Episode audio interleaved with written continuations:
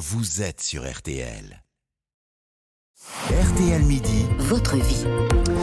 Votre vie, oui, car euh, l'info, c'est aussi ce qui fait votre vie. Et aujourd'hui,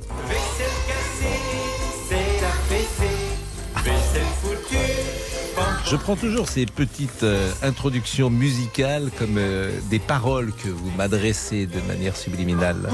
N'allez pas jusque-là, Pascal, s'il vous plaît. Non, mais c'est Pierre Pérez, c'est pour ça. Ah, je Ah, pensais que c'était la fessée, j'ai Non. peur.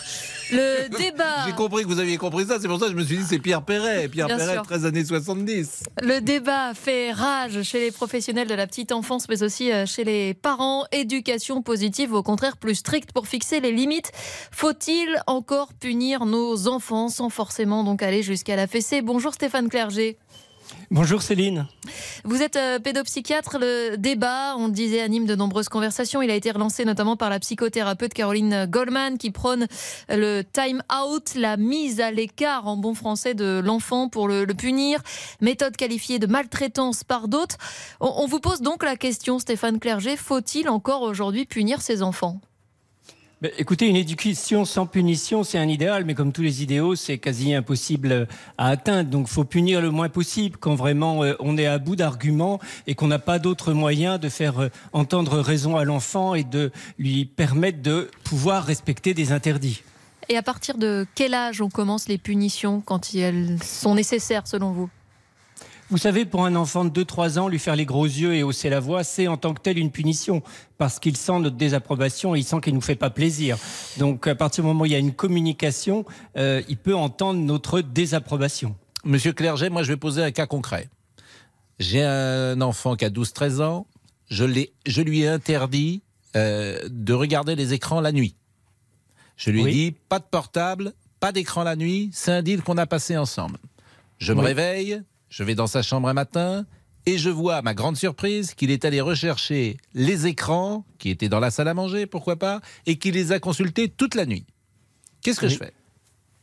Ben là, la réponse est très simple et elle est, je pense, unanime.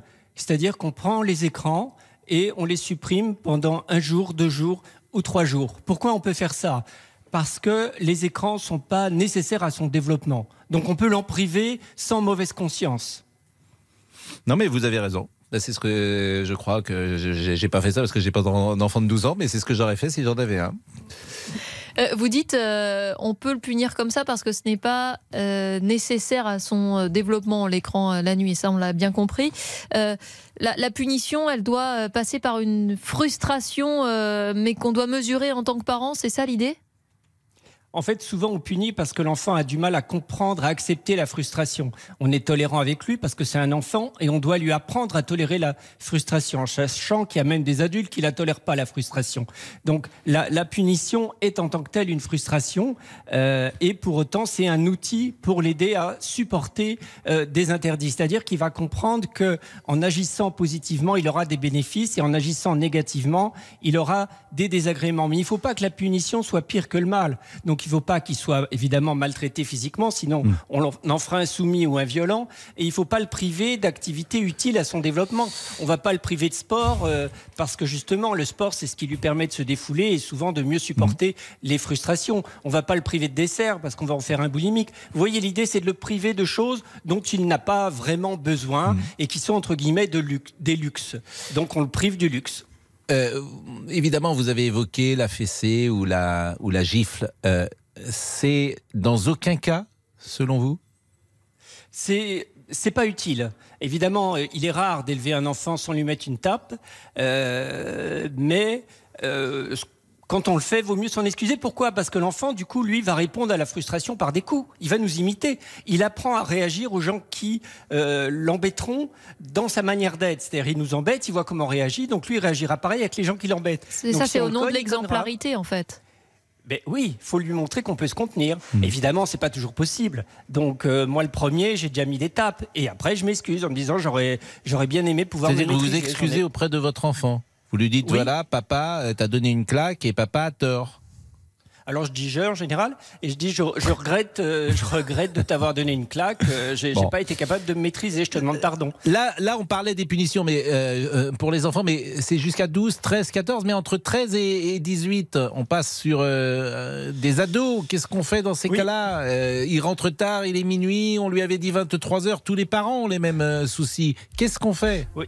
Bah, ça, c'est évidemment de plus en plus difficile. Alors là, évidemment, on va pas lui donner des coups, encore moins. Non. Mais on, euh, on négocie.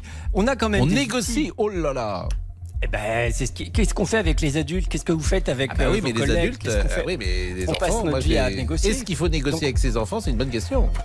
Eh ben, la négociation, c'est aussi lui dire que c'est un petit peu donnant-donnant. C'est-à-dire, si tu respectes pas ça, eh ben, écoute, Tintin pour l'argent de poche, par exemple.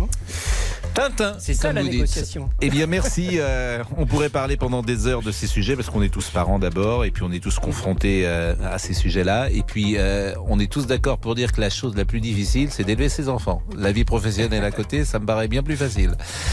Il est 12h27, à tout de suite. Votre avis compte. Venez l'exprimer sur RTL au 3210.